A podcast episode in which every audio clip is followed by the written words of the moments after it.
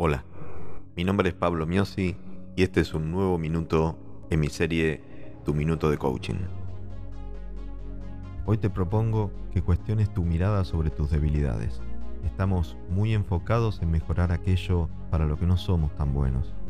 ¿Cuánta energía se nos va en esa tarea? Por otro lado, nuestras fortalezas, aquellas características que más se presentan en nosotros y que nos conectan a un hacer fluyendo que nos permiten ser eficientes y que otros llegan a destacar en nosotros.